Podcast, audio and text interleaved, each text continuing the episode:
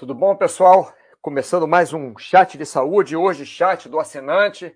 Olá, André, olá, Lucindos, olá, Sardinha Moro, olá, Martina.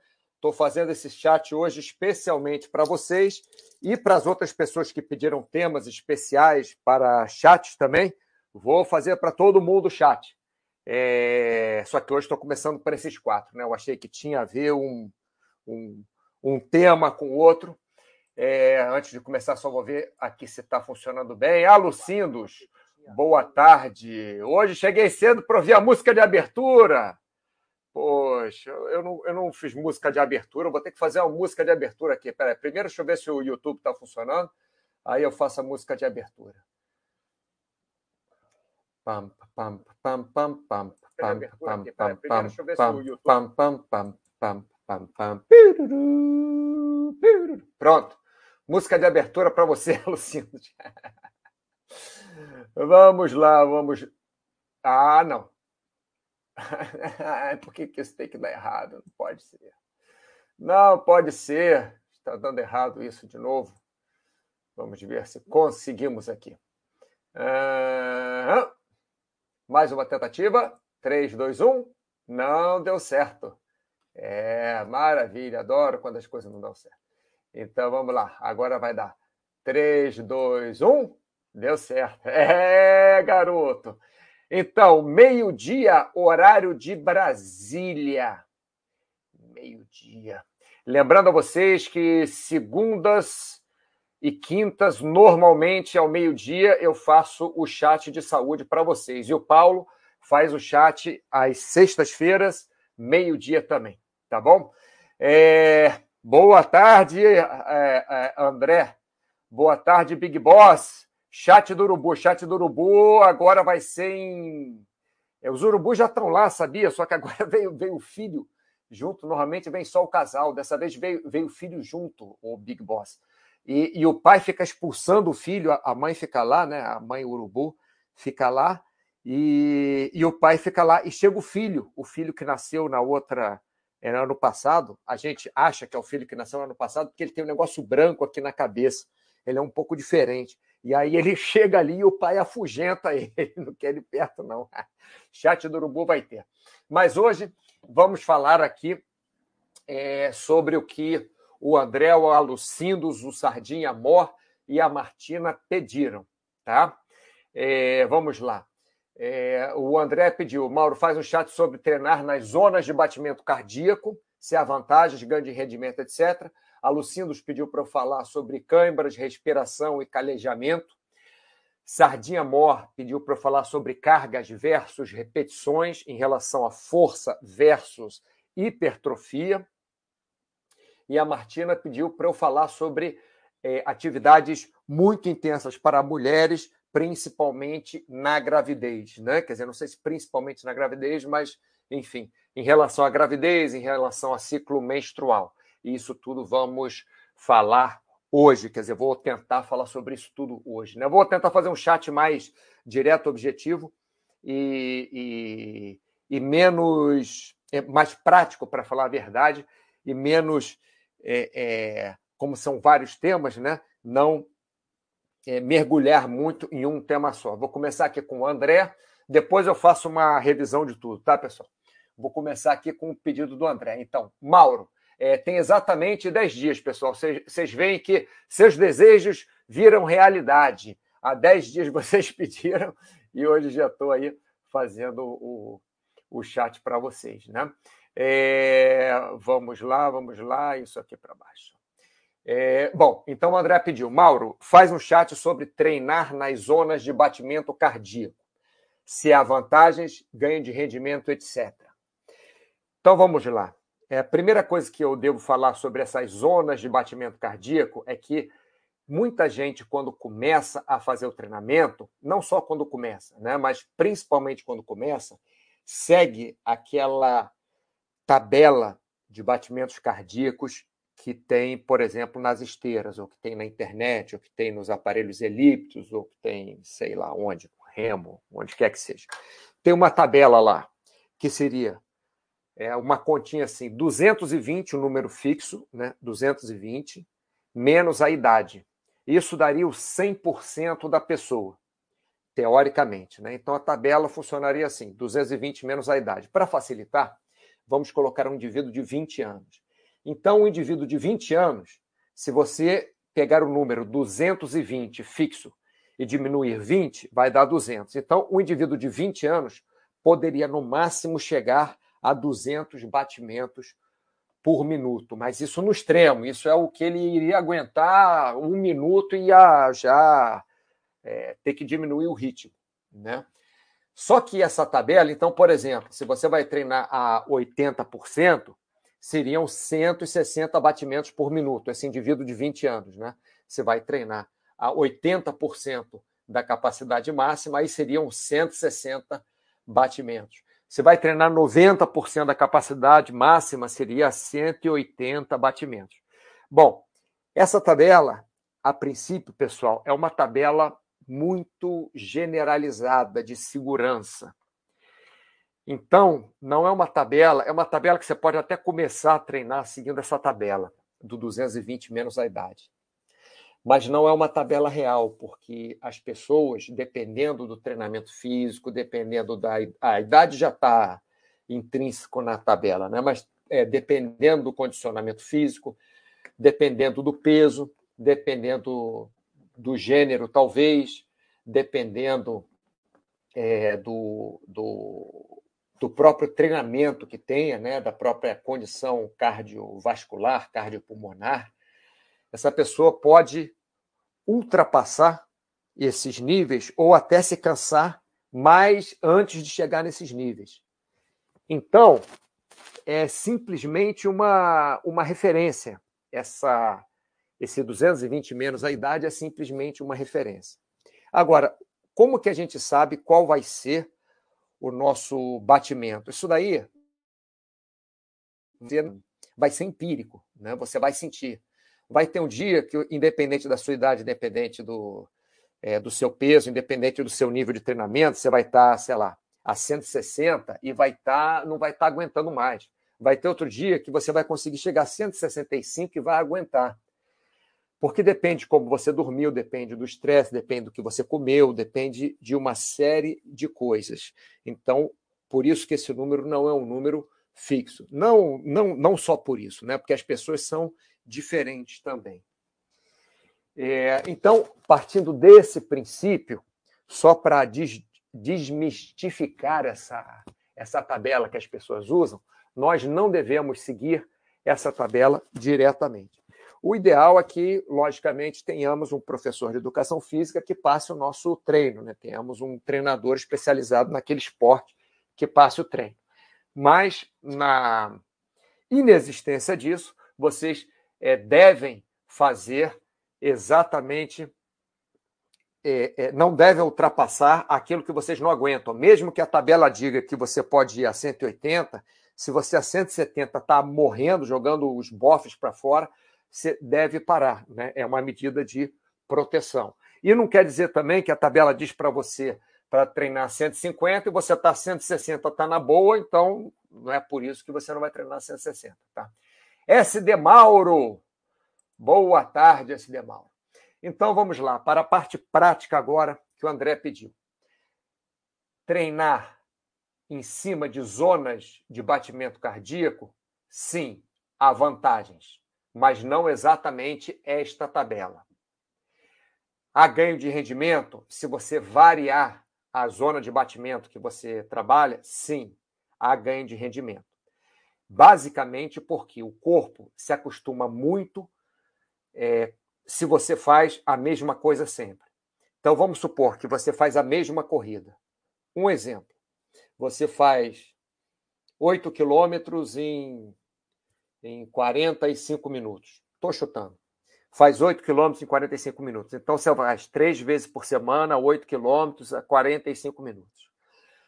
Provavelmente o seu corpo vai estar acostumado com isso e vai ser muito difícil de você é, melhorar a sua marca, de você ter ganho de rendimento, né? Como o André está perguntando aqui, ganho de rendimento.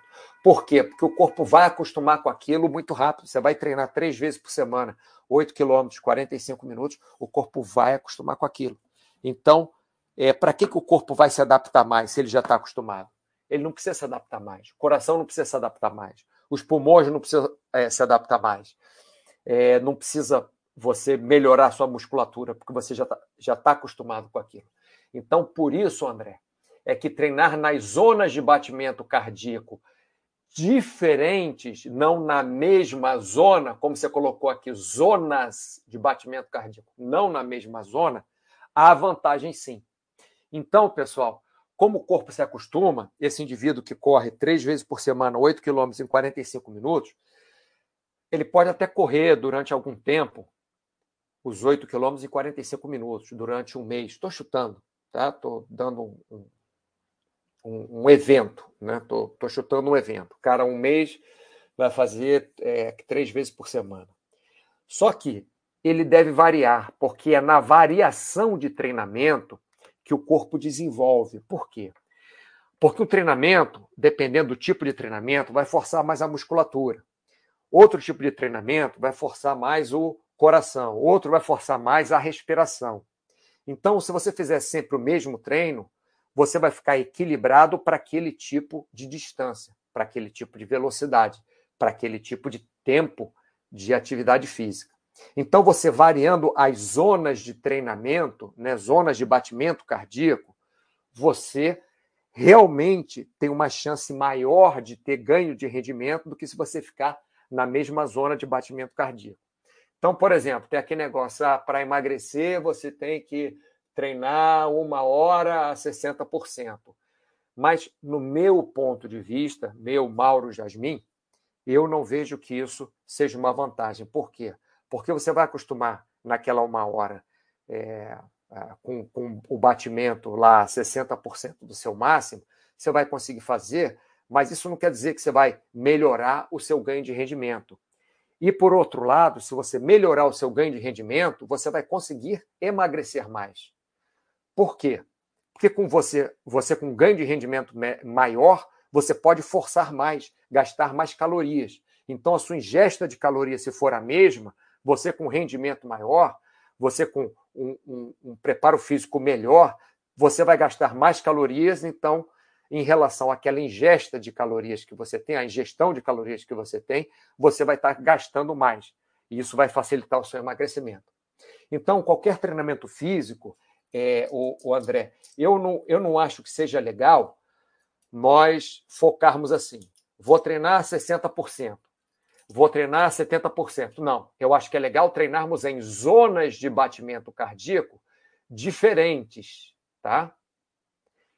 É, pode ser por periodização, uma época do ano você treina um certo tipo, faz um certo de, de treino, é, em outro outra época do ano você faz outro tipo de treino, mas o importante mesmo é variar o batimento. Então, para essa pessoa do meu exemplo que corre 8 quilômetros três vezes por semana é, e faz em 45 minutos, eu acho que essa pessoa deveria, por exemplo, estou dando um exemplo, tá? tentar correr uma vez por semana 10 quilômetros. Em que seja 60 minutos. Corre devagar, mas tenta correr mais um pouquinho. Tenta correr mais tempo. Tenta correr, talvez com um batimento um pouco mais baixo, mas correr mais tempo do que aqueles 45 minutos que você está acostumado a correr. Então você tenta correr 50 minutos, 55 minutos, uma hora, uma distância maior, mesmo que seja numa velocidade menor. No outro dia, por exemplo, você corre 5 quilômetros, ao invés de você correr 8 quilômetros em 45 minutos, você corre 5 quilômetros, tenta fazer em 25 minutos, por exemplo, porque a velocidade vai ser mais rápida, logicamente, do que se você correr 10 quilômetros. Você não vai conseguir correr 10 quilômetros na velocidade máxima que você consegue correr 5 km, que você vai cansar antes, tá? E numa terceira vez por semana, na, na semana, por exemplo, você corre os 8 quilômetros em 45 minutos. Ou corre os 8 quilômetros em 45 minutos, mas, por exemplo, a cada 5 minutos você alterna o ritmo. Faz um mais rápido, outro mais devagar, outro um pouquinho só mais rápido, outro um pouquinho só mais devagar, outro bem mais rápido, outro bem mais devagar e vai variando. Por que isso? Por que essa variação? Porque essa variação vai treinar o seu coração de várias formas diferentes, vai treinar seus pulmões, sua respiração de várias formas diferentes, vai treinar sua musculatura de várias formas diferentes. Então, você, com essa variação, você vai forçar o seu corpo a acostumar, a se adaptar, a dar um jeito, a se virar para conseguir fazer aquele treino. Então, por exemplo, voltando, 8 quilômetros, estou repetindo muito, pessoal, para ficar bem na cabeça de vocês. Hoje o chat é bem prático, tá? É bem prático, é para vocês colocarem na vida de vocês direto, tá?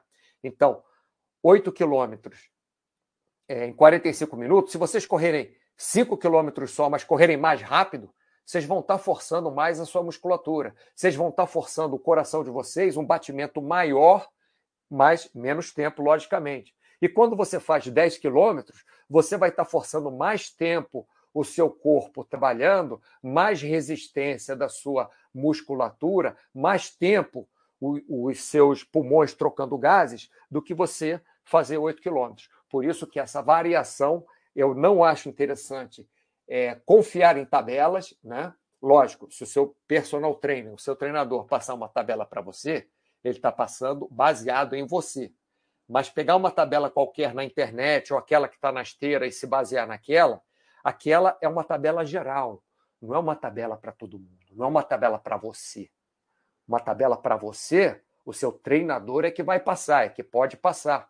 Ou se você entender alguma coisa de corrida, não tiver problemas de saúde, for uma pessoa jovem, não for uma pessoa hipertensa, que tenha problema de coração, que tem aqui o médico, você pode ir adaptando o, o seu treino para nessa variação você vai sentir. Um vai ser mais fácil, outro vai ser mais difícil, e aos poucos você vai adaptando o, o seu treinamento. Por exemplo, o de 10 quilômetros, dali a um mês, dali a dois meses, pode passar para 11 quilômetros ou 12.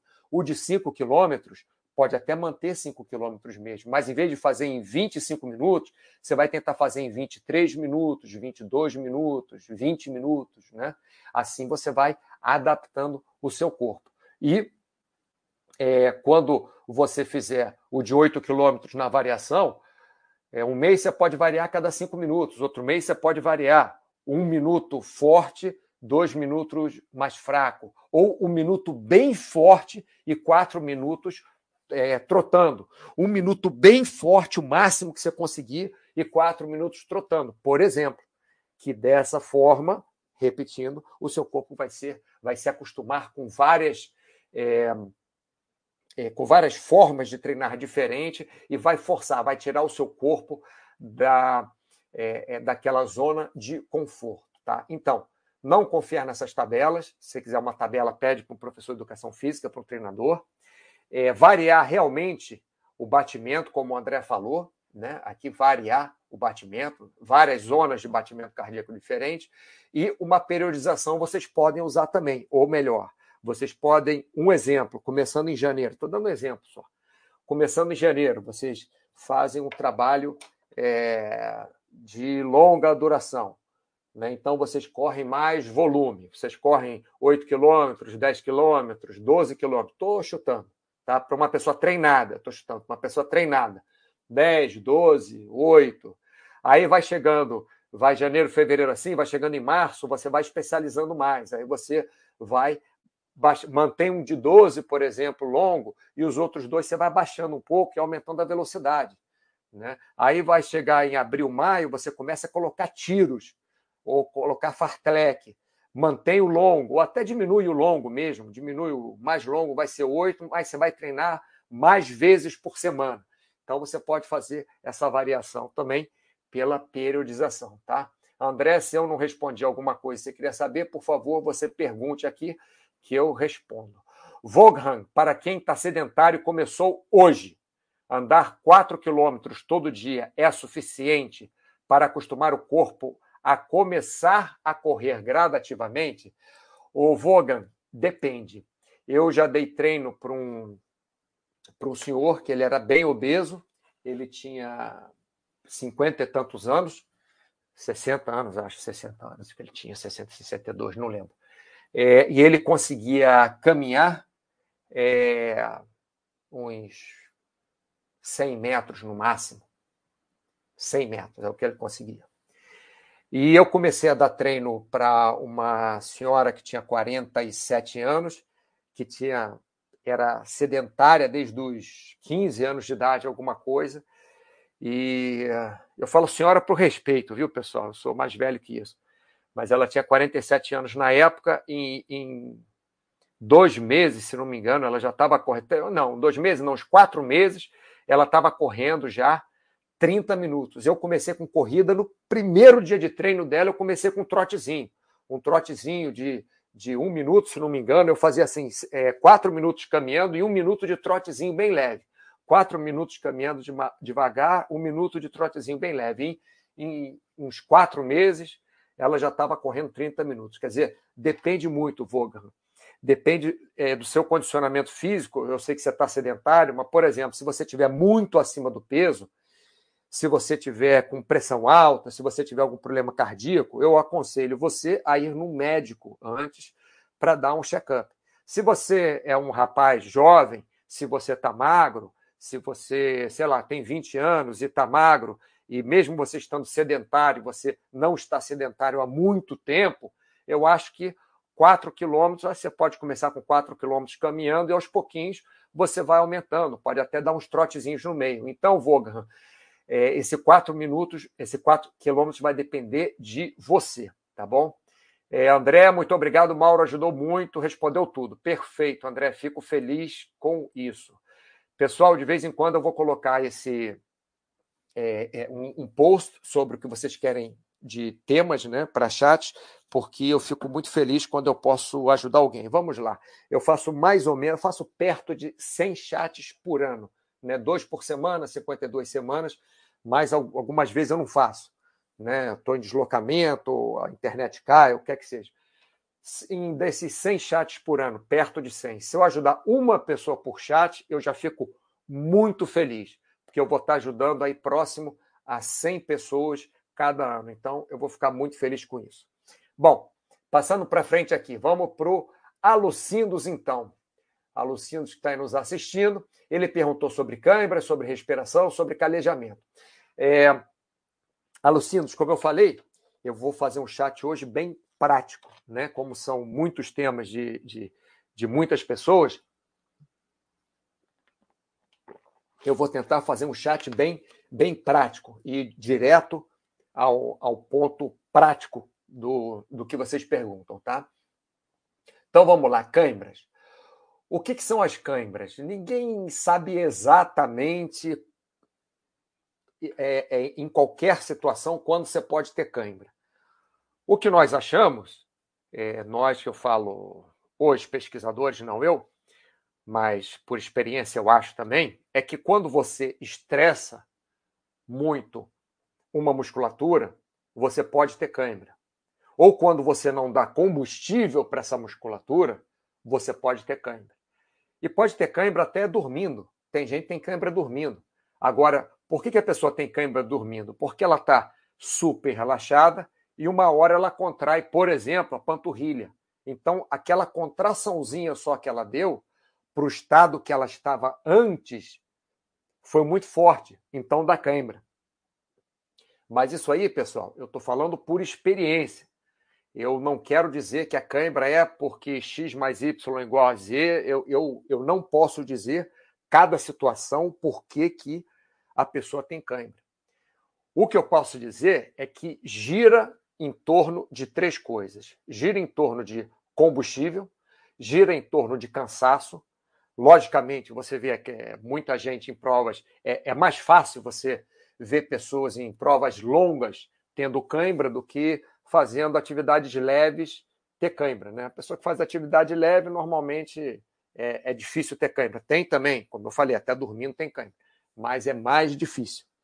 Agora, quando você cansa demais, a tendência de ter cãibra é maior. Fora isso, tem que lembrar que tem que ter também combustível, tá? A alimentação.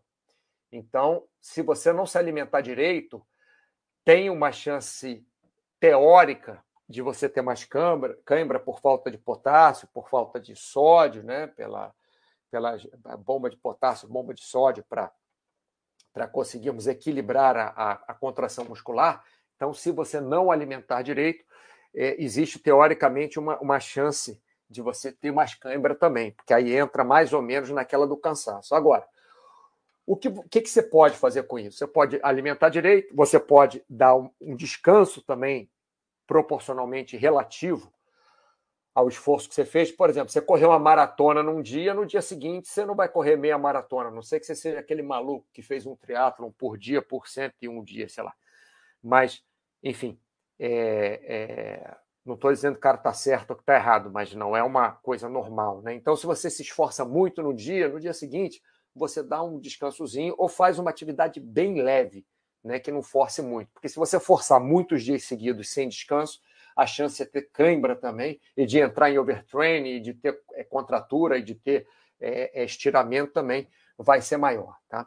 Agora, o que, que você pode fazer com isso? Alimentação, descanso e também para é, a, a cãibra, o que, que é? Nada, nada mais, nada menos é do que o músculo contrair ficar contraído. Agora, lembre-se que o músculo, quando ele contrai, ele precisa de energia. Quando ele relaxa, ele também precisa de energia para relaxar. Que muita, pessoa, é, muita gente não sabe, né? mas precisa de energia para relaxar também. Então, aí a alimentação, cansaço, já falamos. Agora, você pode o que você pode fazer bem é alongar e aquecer, né? Aquecer bem, principalmente aquecer antes da sua atividade. Então, por exemplo, se um dia está quente para caramba, você precisa aquecer um pouquinho só que já está bom. Se o dia está frio, aquece mais, aquece um pouquinho mais. Pode alongar também, porque eu estou falando alongar, porque como a cãibra não deixa de ser uma contratura que não relaxa, né? uma contração perdão, que não relaxa, se você alongar aquela musculatura, você vai acostumar aquela musculatura também a relaxar. Você vai esticar bem aquelas fibras. Então, existe empiricamente uma ajuda se você tem, tem é, muita cãibra, né, de você alongando e aquecendo bem antes da sua atividade, qualquer que seja sua atividade, você ter menos cãibras, né? Antes de eu continuar aqui, Alucindos, vamos ver o que. que é, Voga, muito obrigado, Mauro. Estou magro, mas sedentário. Gostei da ideia do minuto de trote quatro andando. Sim, pode fazer isso, mas não começa com um de trote, né? Começa com quatro caminhando. Ou Voga, você pode fazer assim, ó. Olha, olha que ideia legal. Você pode fazer assim: você pode começar a caminhar quatro minutos, tá? Aí você, quando chegar nos quatro minutos, dá um trote bem levezinho. Só um minuto. Mesmo que você aguente mais, Voga como você está, é, como você está sedentário, né?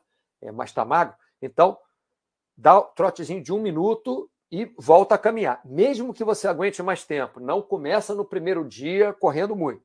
Aí caminha quatro minutos e tal, dá mais um trotezinho. Só que nesse primeiro dia, Vogan, você pode, se você colocou aí 4 quilômetros, se você chegou no 3 quilômetros e está morto, para. Para, não segue. Se você chegou no 4 km está bem, eu acho que 4 km também não precisa passar disso, né? Para o primeiro dia de treino. Aí você faz isso. É, como você falou aqui todo dia, né? É, é, como você tinha falado todos os dias, talvez, Vogan, todos os dias não seja legal para você começar. Mas talvez dia sim, dia não, por exemplo. Mas se você quiser também caminhar é, cinco vezes por semana, um exemplo, e tirar o final de semana de, de, de, folga do exercício, por exemplo, você pode fazer um dia esses, esses quatro quilômetros assim, quatro minutos caminhando e um correndo leve, mas no segundo dia você caminha dois quilômetros só, bem devagar, para ver se você vai ter cãibra, para ver se você vai ter alguma contratura. Tá bom, Vogan? Deixa eu ver mais aqui embaixo. Duque Labrador, cheguei. Boa tarde, pessoal. Boa tarde, Duque grande companheiro de chat, Duque Labrador fazer, fez chat também comigo. Bom, passando aqui para frente, Alucindos, próximo tópico: respiração durante o exercício. Inspirar pelo nariz no frio é tenso. O Alucindos, eu conheço muitas pessoas que não conseguem nem respirar direito pelo nariz. Eu sou uma delas. Raramente minhas duas narinas estão é, desobstruídas ao mesmo tempo. Hoje em dia até não tem muito problema com isso não, mas eu era muito alérgico, fiz tratamento, vacina, não sei o quê, mas eu era muito alérgico. Então, é, principalmente em épocas de mudança de temperatura, não sei exatamente porquê, não sei se pólen na primavera, não sei, mas naquelas mudanças de temperatura eu, eu ficava muito alérgico. Então, uma narina só funcionava. E às vezes você treinando, uma narina só não é suficiente. Ó, agora, ó, agora mesmo, eu estou com uma narina só funcionando pela metade. Nem tô, tem que respirar devagar aqui. Mas corri hoje de manhã. E se você precisa, é, Alucino, você pode respirar pela boca, inspirar pela boca, não tem problema nenhum. Só cuidado para você não inspirar uma quantidade de ar maior do que você precisa. Tipo, não, não, não precisa.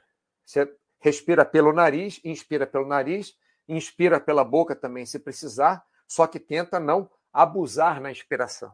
Né? Tenta manter o ritmo que você faria pelo nariz, para você não, entre aspas, engolir ar.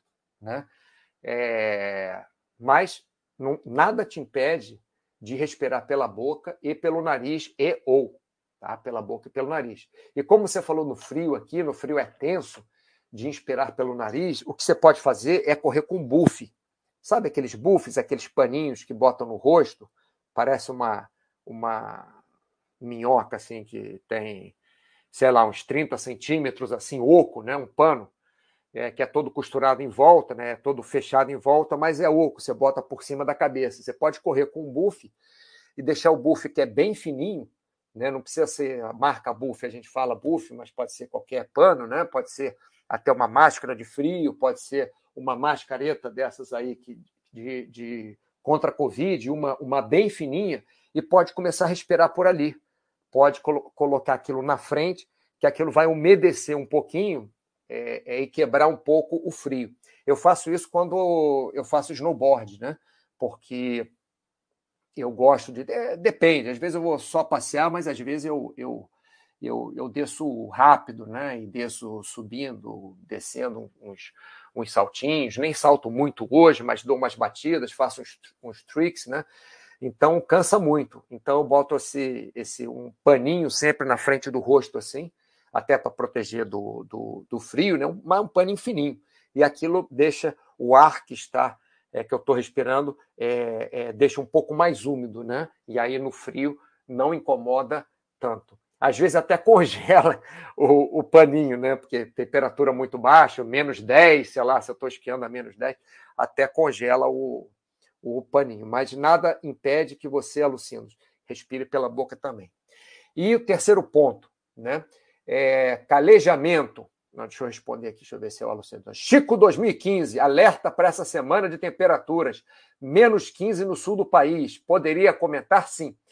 Acabei de falar agora, é, é, Chico 2015, que você pode respirar de qualquer forma, né? pela boca ou pelo nariz. Numa temperatura dessa de menos 15, aí um paninho só provavelmente não será o suficiente aí é melhor você colocar alguma coisa. Não vou dizer cachecol, não, mas tem umas proteções aqui, aqui no, no Rio de Janeiro você não, não encontra normalmente, mas no sul você deve encontrar algumas proteções de, de material é, que não é natural, né, material sintético, feito para isso mesmo, para você colocar no rosto.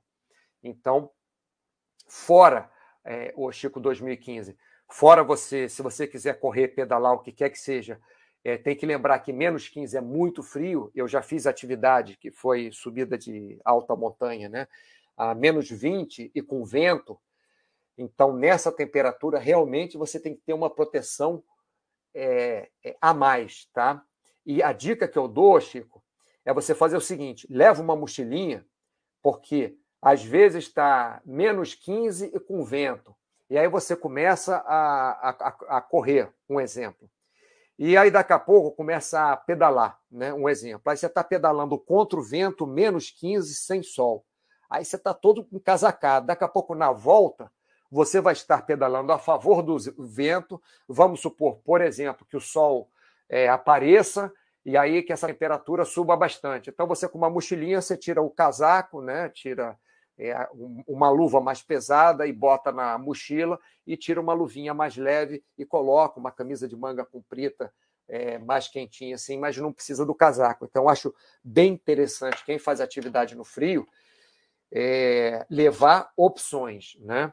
Eu estou falando isso por experiência própria, que eu já fiz muita atividade no frio, frio, como eu falei, já fiz menos 16, menos 20, alta montanha, sem oxigênio e etc. Já esquiei também com velocidade a menos 16, muito frio, muito frio. Então, no meu caso, para falar a verdade, eu tenho até um colete que serve de mochila. Eu tenho um colete, é mais ou menos um colete, parece daquele de fotógrafo, né? mas é para snowboard mesmo. É que tem vários bolsos na frente, o bolso grande atrás, aí você pode colocar um casaco amassado, pode colocar várias luvas, pode colocar cachecol, gorro, etc. e tal. Mas uma mochila funciona bem. Tá bom, Chico? 2015. Risco de gangrena. Ah, sim, sim. Nas extremidades, risco de amputação de membros. É, é, o Chico 2015, é, isso aí normalmente, quando a pessoa é, não, não é só ligado ao frio, tá? Isso é ligado também à alta montanha, é, principalmente à alta montanha. Vamos supor, eu subi lá o Calapatá, é, 5.400, sei lá quantos metros, ou 5.600, não, não lembro, 45, uma coisa assim. É, então subi. Aí o que acontece? tem pouco oxigênio ali, tem menos de 50% do oxigênio a nível do mar. Então, a minha circulação toda, o que, que faz? Ela tenta ficar nos órgãos vitais para manter os órgãos vitais quentes, né? e ela sai então das extremidades. Aí, como a circulação no frio e falta de oxigênio vai principalmente para os órgãos vitais, para te manter vivo e aquecido, aí realmente tem um risco maior de, de gangrena nas pontas dos dedos, na ponta do nariz, nas pontas dos dedos das mãos, dos pés, na ponta do nariz também, tá? Se tiver para fora.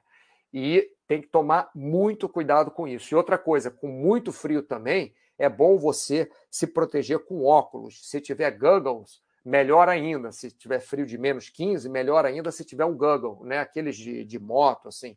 Por quê? Porque o frio excessivo pode fazer mal aos seus olhos também, tá? Vamos lá, Gervas, aproveitei que deu uma esquentada e pedalei hoje, bem cedo, já que na quarta vai para zero graus a temperatura aqui. É, hoje eu corri a 19 graus é, Celsius, não, 17 graus, não, 19 graus Celsius. Acordei, estava 17. Ai, meu Deus do céu. Esperei um pouquinho, esperei, falei, vou correr. É como eu corro na areia, eu corro só de sunga né?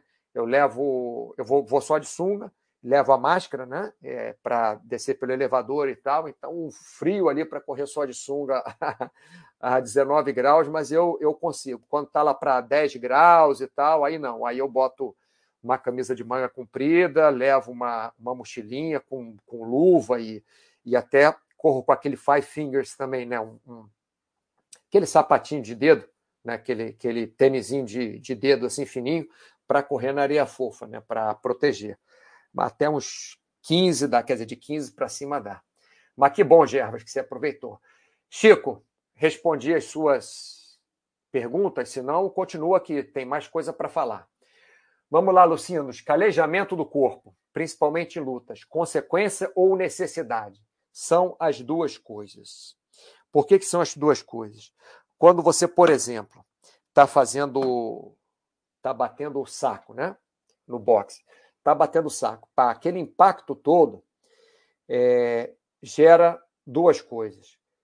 Gera você ferir os seus knuckles, né? o lugar onde, onde atinge o saco, é, e gera impacto também. Então, o próprio impacto no lugar e próprio roce no lugar vai fazer é, aquela pele ficar mais dura você vai, vai criar ali um, um machucado, aquele machucado vai ser é, é, a pele que vai substituir a pele da onde está machucado, vai ser uma pele mais grossa, você vai, ainda vai bater em cima, ainda vai engrossar mais aquela pele. É que nem mais ou menos você tem no calcanhar, você tem no dedão do pé. Normalmente, né, as pessoas têm aqui no, no, no dedão do pé, na parte, é, na parte exterior do dedão do pé, é, na parte medial, né, exterior, o que eu falo em relação aos outros dedos, na parte medial, as pessoas têm calo aqui, aonde, aonde pisa, tá? as pessoas têm calo aqui na almofada do pé, um pouquinho de calo, as pessoas que, que fazem musculação tem calo na parte interna das mãos. Poxa, eu fiquei uns dois meses sem fazer nada de musculação e, e depois eu fui fazer, sabe que doeu minha mão, doeu, doeu mesmo. Eu, inclusive, agora que estou fazendo pouquíssima musculação, estou tentando é, correr mais do que fazer musculação, estou fazendo pouquíssima musculação, minha mão está tá bem mais fina. Então, o, Alucinos, o calejamento é uma forma do corpo responder é, aquele machucado que está sendo feito nele. Então, o calejamento ele é, é, uma, é uma resposta do corpo, é uma consequência né, pela necessidade que o corpo tem. Agora, tem que tomar cuidado, porque se o calo ficar um calo muito grande, pode até é, é, ele pode começar a ferir ao lado do calo, porque o calo passa, a ser uma, uma pedra ali, né? Estou falando pedra que muito duro, né? Então você pode, por exemplo, calo de musculação, é, se o calo ficar ficar aquele muito amarelo, ficar muito grande, você às vezes apertando o peso ali pode machucar o lado do calo. Então, é, se precisar proteção, você coloca uma proteção, coloca uma luva para fazer musculação. Boxe também eu não aconselho fazer sem luva, sem atadura, principalmente eu não aconselho. Eu acho que atadura talvez seja até mais importante do que, do que as luvas, depende do que você for fazer, obviamente, né? Mas eu acho que deve ter atadura e luva. E quando você vai usar também membros inferiores para chutar, tem que tomar cuidado de como você vai fazer o, o seu trabalho. Normalmente o pé é mais casca grossa, né? então a gente consegue é, chutar, é, fazer o treinamento de chute sem proteção. Mas toma cuidado que às vezes é importante ter uma proteção na canela, né? por exemplo, que é um lugar que pode machucar muito.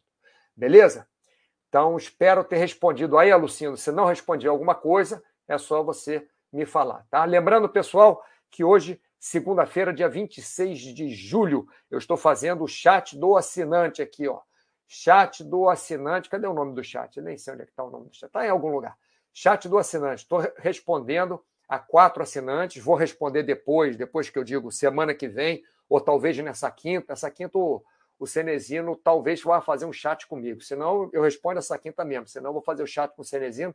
Semana que vem, eu faço outro chat do assinante com é, os tópicos que vocês me pediram. Hoje eu estou respondendo aqui do André, do Alucindos, do Sardinha Mor e da Martina. Tá? Já respondi do André e do Alucindos. Vou aqui para o Sardinha Mor. Deixa eu ver antes o que está que, que tá acontecendo aqui. Ah, muito bom. Valeu pelas dicas. Vou colocar em prática. Beleza, Lucindos. E vocês sabem que, se quiserem falar comigo, é só acessarem a área de saúde, né? clicarem na, na minha foto lá no meu nome e clicar em perguntas ou em orientação esportiva e nutricional e alimentar. Acho que é isso. Nutricional, é orientação esportiva. Vocês cliquem ali que falam direto comigo, tá bom? É, se tiverem mais alguma pergunta sobre o que nós falamos aqui no chat, ou outra qualquer, né, eu respondo com toda a boa vontade do mundo. Então vamos lá, Sardinha Mor, ele está perguntando sobre carga versus repetições. Como medir? Deixa eu só tomar um golinho d'água, pessoal, aproveitando que. Trocando o assunto aqui. É, Sardinha Mor, como medir a eficácia do exercício? Preciso sair com o músculo dolorido e fadigado para gerar hipertrofia? Como balancear força e hipertrofia? Exercícios da musculação que têm equivalência na calistenia ou que conseguimos fazer sem equipamento, quais seriam, né? Então vamos lá, uma coisa de cada vez. O carga e repetições, eu acho que é o tema principal dele, né? Então, como medir a eficácia do exercício? A eficácia do exercício, você não vai medir se você sai fadigado, se sai dolorido, quanto mais dolorido você sai, quanto mais fadigado você sai. Porque se você for nessa sempre, se você, por exemplo, treinar sete dias por semana e sair todos os dias dolorido e fadigado, você provavelmente vai entrar em overtraining, provavelmente vai acabar com uma com um problema ligamentar ou com um problema muscular, uma ruptura de músculo, um estiramento, uma contratura. Porque se você fadigar e sair dolorido todos os dias que você treinar, e se você treinar todos os dias seguidos, né? Não é de vez em quando, não. Você está correndo um risco sério. Por isso que eu gosto sempre de dizer que seria bom nós pegarmos um dia na semana e descansarmos. Descansarmos mesmo, né? Não é que não pode, sei lá, ir até a padaria e voltar, não é que não pode passear na beira do lago. Não é isso. Mas não fazer um, um esforço grande, pegar um dia pelo menos por semana. E se está sentindo que está muito cansado, que o treinamento está muito punk, pega dois dias por semana. Podem ser até os dois dias seguidos, ou pode ser uma quarta-feira e um domingo, por exemplo, né? dias, dias separados. Né? Isso por quê? Porque você não vai medir a eficácia do exercício por quão dolorido ou fadigado você vai sair. Por quê? Se você quer hipertrofia, por exemplo, um exemplo, e você corre uma maratona, você vai acabar dolorido e fadigado, mas isso não quer dizer que vai gerar hipertrofia. Né? E se você quer ganhar resistência e fica fazendo é, exercícios com muita carga, pode ser que você saia fadigado e pode ser que você saia dolorido, mas não quer dizer que você vai ganhar resistência. Então, o treinamento, como ele colocou aqui, o Sardinha Mor carga versus repetições, é que vai dizer para você aonde você vai chegar.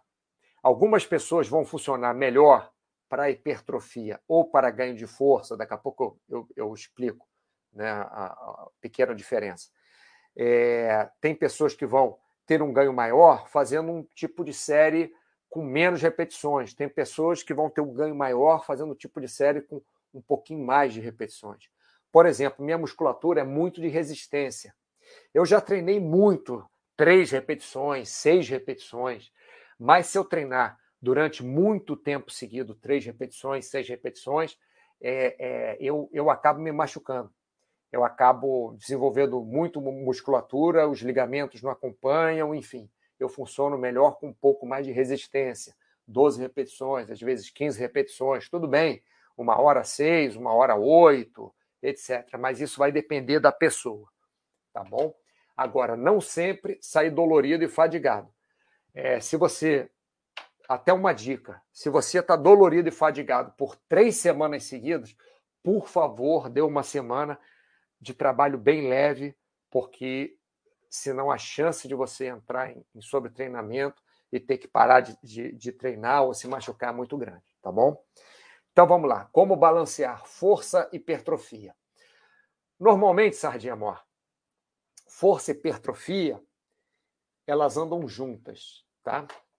Existia uma teoria antigamente que o corte transversal do músculo, ou melhor, você pega o músculo assim na, e corta ele no meio, né? Quanto maior for aquele meio dele, quanto maior o, o, o, o diâmetro do músculo, mais força você tem. Mas existem, existem algumas variantes, que são variantes de treinamento. Você, às vezes, tem ali o, o corte transversal do músculo maior do que você teve em outras épocas do, da sua vida, mas em outras épocas você conseguia pegar mais peso por algum motivo, por um tipo de treinamento, por estar mais condicionado psicologicamente, por ter mais resistência para conseguir treinar, né? Mas normalmente a hipertrofia e a força andam juntos, tá? O, a pequena diferença que tem é que para força provavelmente você vai descer a escada um pouquinho, você vai, você vai trabalhar com menos repetições do que para hipertrofia. Por exemplo, não faz tanto sentido você trabalhar uma repetição, duas repetições para hipertrofia. Faz mais sentido você trabalhar uma repetição, duas repetições para força, para treinamento de força puro. Tá? É, trabalhar 10 repetições faz sentido sim para hipertrofia, mas já não faz tanto sentido para força. Faz sentido para você começar, por exemplo, vai fazer cinco séries de rosca bíceps, um exemplo. Faz a primeira de 10 repetições como um, entre aspas, aquecimento. Aí depois você faz, um exemplo, seis, quatro, dois e um. Estou dando um exemplo. Aí seria uma série mais de força do que de hipertrofia. Agora, se você for fazer 12 10, 8 e 6 já, já é mais de hipertrofia, menos de força. né? Quer dizer, é, um pouquinho abaixo fica força, um pouquinho acima fica hipertrofia. Mas provavelmente você ganha um, ganha outro. Provavelmente não. Quando você ganha um, você ganha outro também. Deixa eu ver se alguém perguntou aqui. Chico 2015, obrigado. De nada, Chico. É, como eu falei, se tiver mais alguma dúvida, vocês podem perguntar aqui no chat ou podem perguntar diretamente para mim na área de saúde do, do site. Tá? É, e o Sardinha Morta está perguntando também: exercícios da musculação que têm equivalência na calistenia ou que conseguimos fazer sem equipamento. Ô Sardinha Morta, é, exercício de musculação que tem equivalência na calistenia depende do tipo de exercício que você faz e depende do seu objetivo. Para você fazer exercícios de resistência muscular, é bem mais fácil você é, ter outros exercícios na calistenia que sejam é, proporcionais, né? Por exemplo, se você quer um exercício de peito de resistência muscular, você pode fazer flexão de braço, que vai desenvolver sua resistência muscular no peitoral, no deltoide anterior, no tríceps, né? Mas se você quiser um exercício de força na calistenia, é mais difícil. Não digo que não existe, não existe sim. Existe barra, existe paralela, existe até flexão de braço no chão, você botando o pé numa mesa mais alta, né? Você fazer flexão. Pessoal, se você não tiver acostumado a fazer isso, não comecem a fazer agora, por favor, sem orientação, tal tá? que eu estou falando, que vocês podem se machucar. Mas flexão de braço, normalmente, como é que é? Você bota os pés no chão, estica o corpo, né?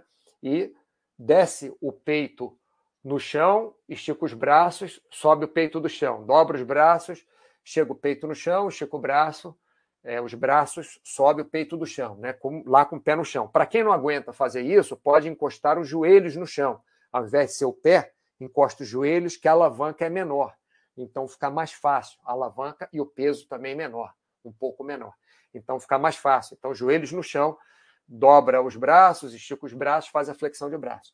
Mas se você tem muita resistência e tem muita força e consegue fazer muitas flexões de braço e quer é, colocar, você quer um trabalho de força, um trabalho de hipertrofia na flexão de braço, só que você consegue fazer 20 flexões, 30 flexões, que aí não é um trabalho de hipertrofia nem de força, você pode colocar, por exemplo, um colete de pesos, né? Bota um colete é, com, aquele, com aquele chumbo dentro, né? com aqueles pesos dentro. Bota um colete de 10 quilos, um colete de 8 quilos, um colete de é, 12 quilos. Pode colocar cinto de mergulho, né? aqueles cintos que os mergulha, mergulhadores usam. Eu fazia isso para fazer barra. Eu colocava um cinto, um cinto com é, variava o dia, né? O dia que eu estava com muita disposição, colocava um, um, cinto de 6 quilos, eram 6? Um, dois, três, é, 6. Colocava um, um, cinto de, com 6 quilos de peso e fazia barra, né? Que aí realmente eu conseguia fazer seis barras só, quatro barras, alguma coisa assim, né? Então, existem exercícios, sim, na calistenia que são equivalentes aos exercícios de musculação. Mas você tem que ver o que, que você quer com o exercício para ver como que você vai fazer na equivalência. Né? Qualquer coisa que você empurre ou que você puxe, você está fazendo um exercício como de musculação, tanto com os pés quanto com, com as mãos. Por exemplo, um agachamento livre é um exercício de musculação, só que você está sem peso. Então você pode fazer esse agachamento um pouco mais difícil, uma perna de cada vez. Aí vai ser um exercício bem forte. Né? Coloca um pé em cima do banquinho, ou em cima de um lugar um pouquinho mais alto e agacha só com a perna de trás. Depois tem que mudar, logicamente, é, trocar a posição das pernas para fazer isso com a outra perna. Então, são exercícios de é, calistenia que são relativos aos, aos exercícios de musculação. O que eu faço, pessoal? Eu faço o que dá. Eu uso elásticos, eu uso o galão d'água de 5 quilos, de 5 litros, né? 6 litros, 8 litros. É, eu não vou para academia tem um ano e tal já, e eu faço, estou até fazendo pouca musculação, né? mas é, por causa do tornozelo, estou tentando, o tempo que eu tenho, é, dar uma corridinha na areia para melhorar aqui o tornozelo. Mas faço uma, duas vezes por semana alguma coisa, às vezes até mais. É, então, vocês podem usar qualquer coisa, uma mesa, pode apoiar na mesa, pode apoiar na cadeira, tem vários exercícios que vocês podem usar com material simples, podem fazer é, usando materiais simples, que vocês é, vão é, espelhar os exercícios que vocês fazem na musculação. Tá? Bom, passando para frente, lembrando a vocês que hoje eu fiz o chat do assinante número 1, um, é, respondendo ao André, respondendo ao Alucindos, respondendo ao Sardinha Mora e respondendo à Martina, que vamos é, falar agora sobre o que a Martina perguntou. Tá? Isso tudo, pessoal, foi um, um tópico que eu coloquei pedindo para vocês darem ideias para chats. E as pessoas vieram com perguntas. Algumas pessoas estou respondendo hoje, outras eu vou responder também. O Kaizen, por exemplo, me perguntou várias coisas, então eu vou pegar um dia e vou responder o que o Kaizen, provavelmente, se não for essa quinta-feira, semana que vem, o que o, o Kaizen perguntou, o que outras pessoas perguntaram, que eu não lembro. O Baster também perguntou, pediu para fazer sobre periodização. Vou fazer um chat sobre periodização também, que o Baster pediu. Então, eu junto dois ou três tópicos e faço o chat do assinante da maneira mais é, prática possível. Tá? Então, vamos lá. Martina, há 10 dias vocês colocaram isso, hoje já estou fazendo. Ó, foi bem rápido, né? Martina, vou propor um tema cujo público dentro da Baster pode ser muito, muito pequeno, mas que eu acho que pode ajudar muito quem está na situação. Martina, deixa eu explicar uma coisa para você. Eu expliquei no começo do, do, do, chat, né? Eu faço aproximadamente 100 chats por ano. Faço provavelmente um pouco menos de 100 chats por ano. Que eu faço dois chats por semana, são 52 semanas no ano, daria 104 chats. Só que algumas épocas, esse ano eu fiquei algumas semanas fazendo só um chat por semana. Às vezes eu estou viajando, eu estou doente, ou o que quer que seja. Não consigo, apesar que eu não fico doente há muito tempo, sabe? Tem uns anos. Mas, enfim, aí não consigo fazer chat. Mas vamos colocar é, que eu faça 80 chats por ano, que seja. Se eu conseguir ajudar uma pessoa em cada chat desse, vão ser 80 pessoas que eu consegui ajudar naquele ano, o que me faz muito feliz. Então, não se preocupa, mesmo que não tenha muita gente na Baster, é, é, que seja esse público do que você perguntou, eu vou responder para você da mesma forma que se fossem todas as pessoas na Baster, tá? Então, vamos lá. Martina, atividades físicas mais intensas, crossfit, triatlon, etc. Para mulheres, em particular durante gestação. E é, outro ponto, se periodização conforme o ciclo é algo interessante ou desnecessário.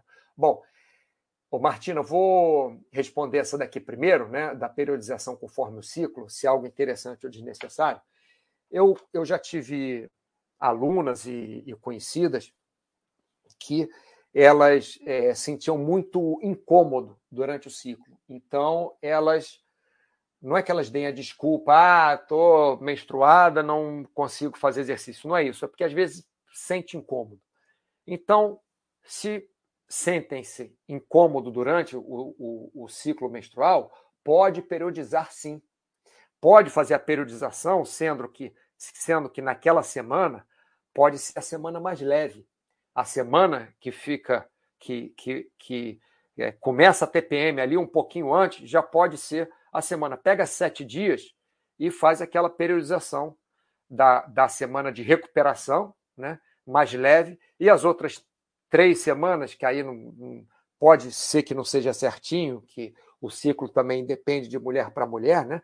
mas pode fazer, em média, assim, três semanas é, mais fortes, e na semana do ciclo começou a TPM, começou a enjoar um pouco, começou a incomodar, faz alguma coisa mais leve, ou foca mais em alongamento, ou foca mais numa atividade que é, você é, que, que, force menos. Para as mulheres que não incomoda nada, porque tem mulher também é, até que não menstrua, né?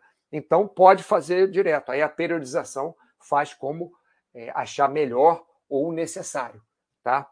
Mas você não precisa nem fazer a periodização, ou Martina, ou, e para as outras mulheres também, é exatamente. Ah, mas meu ciclo começou mais cedo esse, esse, esse mês. Ah, meu ciclo é, começou mais tarde. Ah, meu ciclo esse mês não foi de 28, foi de 26. Ah, meu ciclo esse mês não foi de 28, foi de 30. Não tem problema nenhum.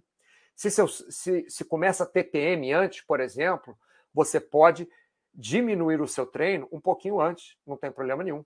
Ou se, por exemplo, você não está com TPM, está bem, pode estender um pouquinho aquela semana e fazer alguns treinos um pouquinho mais fortes. Não tem problema nenhum. Você vai adaptando.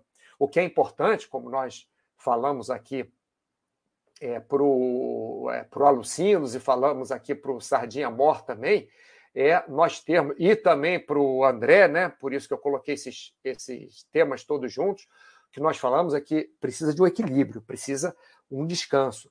Então, se você treinar três semanas muito forte, na quarta, por favor, treina um pouco mais fraco, faz um treinamento recreativo, faz um, sei lá, mas não fica treinando todos os dias, sete dias por semana, 30 dias por mês, 365 dias por ano forte, porque a chance de se machucar é muito grande, tá bom? É, então você pode sim fazer a periodização conforme o ciclo menstrual, acho ótimo fazer, e pode ser uma periodização um pouco mais flexível logo antes do ciclo e logo depois do ciclo, tá bom? Mas se não sente nada, não tem o um porquê. Passando para frente aqui, a Martina, sobre atividade durante. Tá aqui, sobre atividade durante gestação, por, por exemplo, os artigos que vejo sobre o assunto não são muito bons e os médicos são super restritos quanto a isso, sobre atividade durante a gestação. Né? Indicam só esportes de baixo impacto, como caminhada, natação e yoga.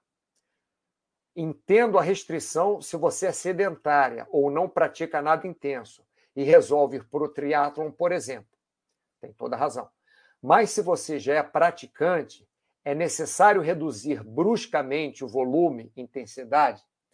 É, Martina, tem vários pontos que eu quero falar sobre isso. Vários pontos que eu acho muito importantes.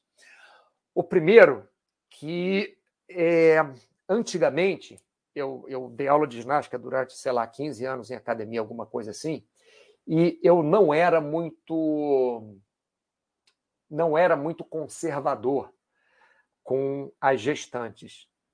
Eu aproximava ao máximo o trabalho da gestante para o trabalho dos outros alunos, na aula ginástica coletiva, na musculação também. Então, se a gestante chegava lá primeiro dia, vou fazer aula de ginástica, nunca fiz ginástica, aí não. Aí é, é, o que os, os médicos né, estão colocando aqui, caminhada, natação e yoga, faz todo sentido. Né? Se a pessoa nunca fez atividade física, ah, agora vou ter um filho e resolve fazer atividade física, aí realmente tem que tomar bastante cuidado. Tá? Mas eu, antigamente, eu o que, que eu tomava cuidado? Eu tomava cuidado só com o que a gestante tinha de diferença, porque gestação não é doença, pessoal. Gestação é gestação. É uma coisa diferente. Hormônios diferentes.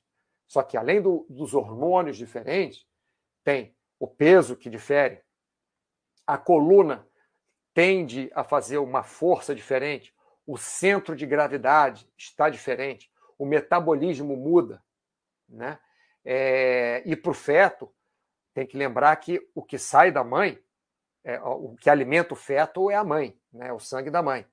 Tem a pressão arterial do feto também, que pode é, influenciar no, no, no, feto. O impacto que você falou, Martina, tem a ver também com, com o feto e qualquer distúrbio para o feto, qualquer coisa que provoque um distúrbio para o feto, seja a pressão arterial, seja, é, por exemplo, você contrai demais fazendo abdominal, seja você fazendo muito impacto, isso pode trazer algum distúrbio para o feto. Então, isso não é legal. Tá? Um outro ponto que eu queria, eu ainda não te respondi, eu estou só colocando os pontos, como eu disse, queria colocar vários pontos antes. Né? O outro ponto também que hoje é muito importante é que antigamente, é, quando eu dava aula nas academias, as grávidas eram 20 e poucos anos, normalmente. É, raramente vinha uma grávida de 30 anos é, fazer. Alguma aluna minha de 30 anos ficava grávida. Né? Raramente. Aconteceu, aconteceu. Mas era muito raro, normalmente era 20 alguma coisa. Hoje em dia, as mulheres têm uma gravidez que se aproxima mais à gravidez de risco, que é uma gravidez. As, as mulheres estão com uma tendência a engravidar com é, 30 a 40 anos até. Então, por essa tendência também, nós temos que ter um cuidado maior, porque o, o número de abortos, entre aspas, naturais aumentou demais, né? proporcionalmente. É, pode ter aumentado por várias coisas, mas uma das razões pode ser também pelas mulheres terem filho mais tarde, hoje em dia. Então, dito isso tudo, Martina, o que eu acho é o seguinte: é, eu já saltei de paraquedas com uma menina que ela continuou saltando de paraquedas até ela não conseguir mais vestir o macacão, até o paraquedas começar a incomodar. Ela saltou até o quarto mês, se não me engano. É, saltou, o filho nasceu bem, não aconteceu nada. Isso não quer dizer que não pudesse ser um problema. Lógico que pode, porque qualquer coisa que você faça a mais, né, ela já era é, paraquedista profissional, ela já era naquela época paraquedista profissional. Então, ela saltava. Mas, lógico, se ela for posar e aterrizar mal, e catar cavaco, e chapar a barriga no chão, não vai ser bom. Né? Se ela der um, um pouso errado e tiver muito impacto, não vai ser bom. Então, tudo que você for fazer, é, tudo que qualquer mulher, falando para todas as mulheres e falando para os maridos também, né, é, tudo que a mulher, é, a gestante, vai fazer, tem que ter em conta que ela está com um peso maior, que às vezes ela nem se toca disso. Ela está com o centro de gravidade é, é, desequilibrado, né? desequilibrado do normal dela, porque o centro de gravidade vai mais para frente. Ela está forçando a coluna um pouco mais do que o normal e ela está com um metabolismo diferente. Então, o, o Martina, e para todos aí que estão me escutando, nós temos que adaptar, sim, as atividades físicas. Eu acho que a pessoa que faz triatlo, ela ela, sei lá, treinar 10 quilômetros correndo com nove meses, tudo bem, você está com um mês, treinar 5 quilômetros é uma coisa, você está com nove meses, treinar 10 quilômetros é outra coisa. Então, eu acho que nós devemos adaptar ao máximo. Então, por exemplo, Martina, eu acho que no caso do triatlon, poderia focar mais na natação. É, pode ser também no começo da gestação o ciclismo. Tem que tomar cuidado, porque aquela posição não é uma posição muito favorável para o feto. De repente, uma, um guidão maior ou alguma coisa assim, mais longo, sei lá, um, um ajuste. Né? Mas eu focaria mais na natação, por exemplo. É, crossfit, mesma coisa. Não é que eu deixaria de fazer crossfit, mas, primeiro, eu não iria até o o, o extremo, né? até a fadiga total. Por quê? Porque você tem que lembrar que o seu sangue, o sangue da mulher, é que alimenta a criança. Então, se você não come direito, se você gasta toda a sua, sua energia, você pode estar influenciando a alimentação da criança. Se você aumenta demais sua pressão arterial, indo ao limite, você tem que lembrar que a pressão arterial da criança que está ali dentro também está aumentando, né? Mesmo que tenha uma proteção maior, mesmo que tenha uma separação do tipo de sangue, mesmo que tenha um monte de coisa, mas você está indo ao extremo, aquilo vai influenciar de alguma forma o feto. E o impacto, a mesma coisa, porque a criança está ali, ela está na bolsa d'água exatamente para se proteger de uma série de outras coisas. Uma delas é o impacto. Imagina, mal comparando, que você luta boxe. Aí você vai lutar boxe grávida. Aí, eu sei que eu estou falando uma ignorância, eu sei que eu estou falando uma ignorância, mas só para dar um, um, extremo e dar o outro extremo. Então, você vai lutar boxe, você vai tomar um monte de soco na barriga com uma criança ali dentro. Então, uma maluquice completa. Mas também ficar na cama deitado, a menos que seja por ordem médica, também é uma maluquice. Você está numa gravidez super saudável, nada impede de você caminhar, fazer yoga, nadar, nada impede de você até é, pode dar uma, é, por exemplo, se você tem areia perto da sua casa, pode dar aquele trotezinho na areia, né, no, no começo da gravidez, mas não com nove meses correr um, um meia maratona. Né? Então, para cada mulher, para cada tipo de gestação, essa indicação dos médicos vai valer mais ou menos. Logicamente que o, o, o primeiro objetivo do médico é fazer aquela criança nascer saudável com a mãe saudável. Esse é o primeiro objetivo. Então o médico pensa, ah, ela faz atividade física depois. E se ela tropeça, cai no chão? E se isso? E se aquilo? Mas tem que ver também que a pessoa pode ficar, a mulher pode ficar mais nervosa, porque não está fazendo atividade física. Então, eu acho que sempre você tem que conversar com seu com o obstetra, né? Sempre tem que conversar com o médico e tem que tentar fazer é, é, um meio termo. Mas esse reduzir bruscamente, se você já é praticante de triatlon, de, é, de crossfit, se você é uma praticante ferrenha de triatlon, se você está acostumada com Ironman, logicamente que você vai poder fazer mais atividade física do que uma mulher que é, é sedentária. Estou tá? indo bem para extremos mesmo para marcar bem. Logicamente, a mulher sedentária, eu não diria que ia correr de jeito nenhum, uma caminhadinha leve, uma hidroginástica mais ou menos, e olhe lá, e uma yoga com muita atenção, né? Se é sedentário e começa na gestação. Agora, a pessoa que já faz triatlon, logicamente pode fazer alguma coisa, mas não é com nove meses correr a maratona, né? É, espero que eu tenha respondido bem, espero que você entenda. Se quiser saber mais alguma coisa específica, como eu falei, só falar comigo na, na Baster.com, na área de saúde, pode perguntar diretamente para ele. Deixa eu ver aqui. Alucindos é um equilíbrio entre ter bom senso e aumentar o esforço para evoluir. Obrigado, Alucindos. Obrigado, Alucindos. O Alucindos ele falou o seguinte: eu estou há uma hora e onze minutos falando aqui. E o Alucindos, em uma frase, ele conseguiu fazer o resumo de tudo que eu falei. Exatamente.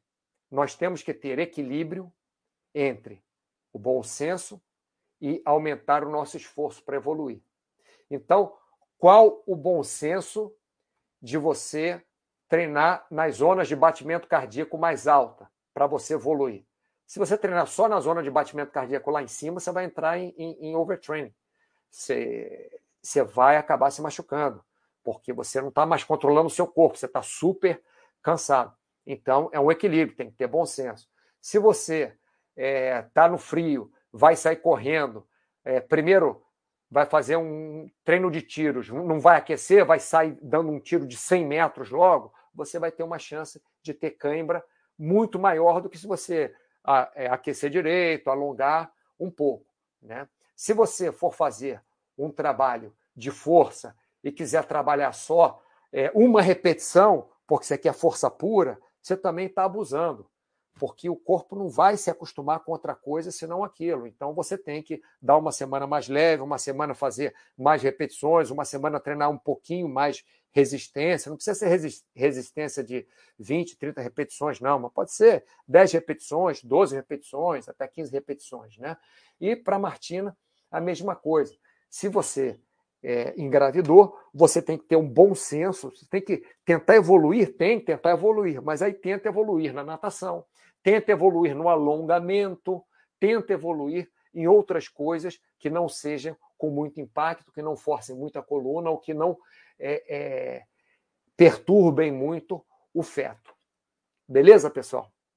Pessoal, olha só, adorei fazer esse, esse chat hoje. Vou até dar um refresh aqui na página. Adorei fazer esse, esse chat hoje.